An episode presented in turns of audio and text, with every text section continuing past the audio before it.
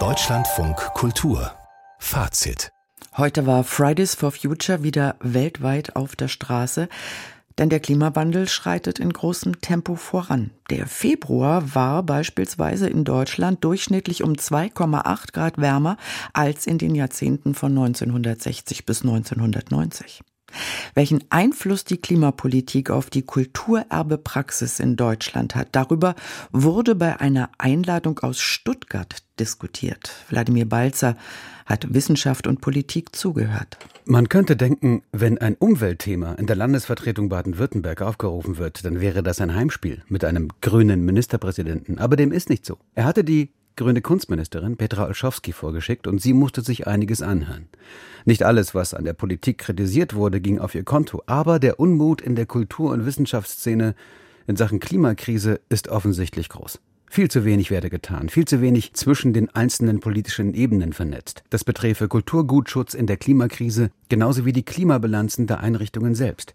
Beides sei noch immer ein Randthema in der Politik. Landesministerin Olschowski versprach, davon vieles mitzunehmen, aber spielte den Ball auch zurück. Es gab äh, schon bis vor kurzem auch noch Zeiten, wo manchmal, wenn äh, Kolleginnen und Kollegen von Museen zu uns kommen und sagen, sie stellen sich die und die Ausstellung vor, dafür brauchen sie so und so viel Geld, weil man gesagt hat, oh, kann man nicht mal gucken, müsste es wirklich alles anreisen und müssen wir wirklich schon wieder eine neue Szenografie machen und können wir nicht mal gucken, ob wir was verwenden können, dann war das eigentlich absolut unsachgemäß und schwierig, überhaupt so einen Satz in den Mund zu nehmen. Daran hat sich was geändert. Womit Petra Olschowski auch die jüngere Generation von Museumsmachern meinte, die deutlich mehr auf Klimaschutz bei Kulturprojekten achten würden.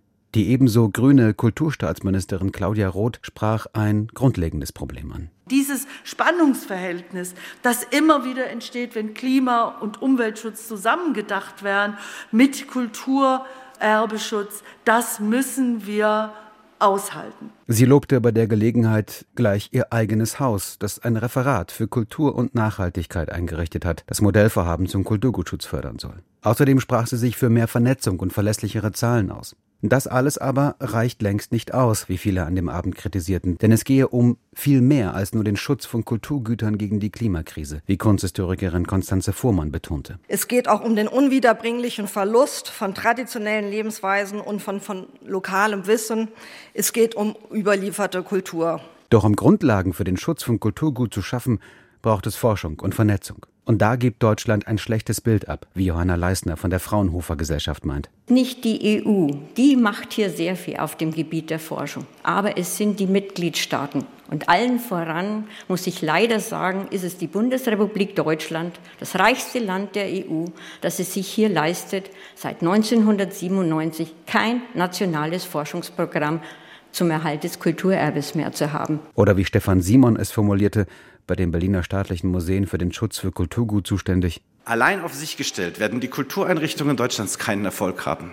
Reden Sie mit der Forschung, forderten er und Johanna Leisner die Politik auf. Schaffen Sie mehr Jobs im Bereich Kulturgutschutz. Helfen Sie bei entsprechenden Studiengängen und Stipendien. Die nächste forschenden Generation will, wie es hieß, aber ihr würden die Wege verbaut. Aber auch, es brauche mehr Abstimmung zwischen Ministerien und Institutionen. Klima- und Kulturpolitik müssten zwingend zusammengedacht werden. Und manchmal müssten, und damit schließt sich der Kreis zu den Klimabilanzen des Kulturbetriebs selbst, auch Tabus gebrochen werden. Stefan Simon, selbst bei den staatlichen Museen, hält den ambitionierten Bau des Berliner Museums der Moderne für falsch weil zu schädlich fürs Klima. Ich kann mir einfach nicht vorstellen, wieso wir gerade heute das klimafeindlichste Museum unserer Geschichte bauen müssen.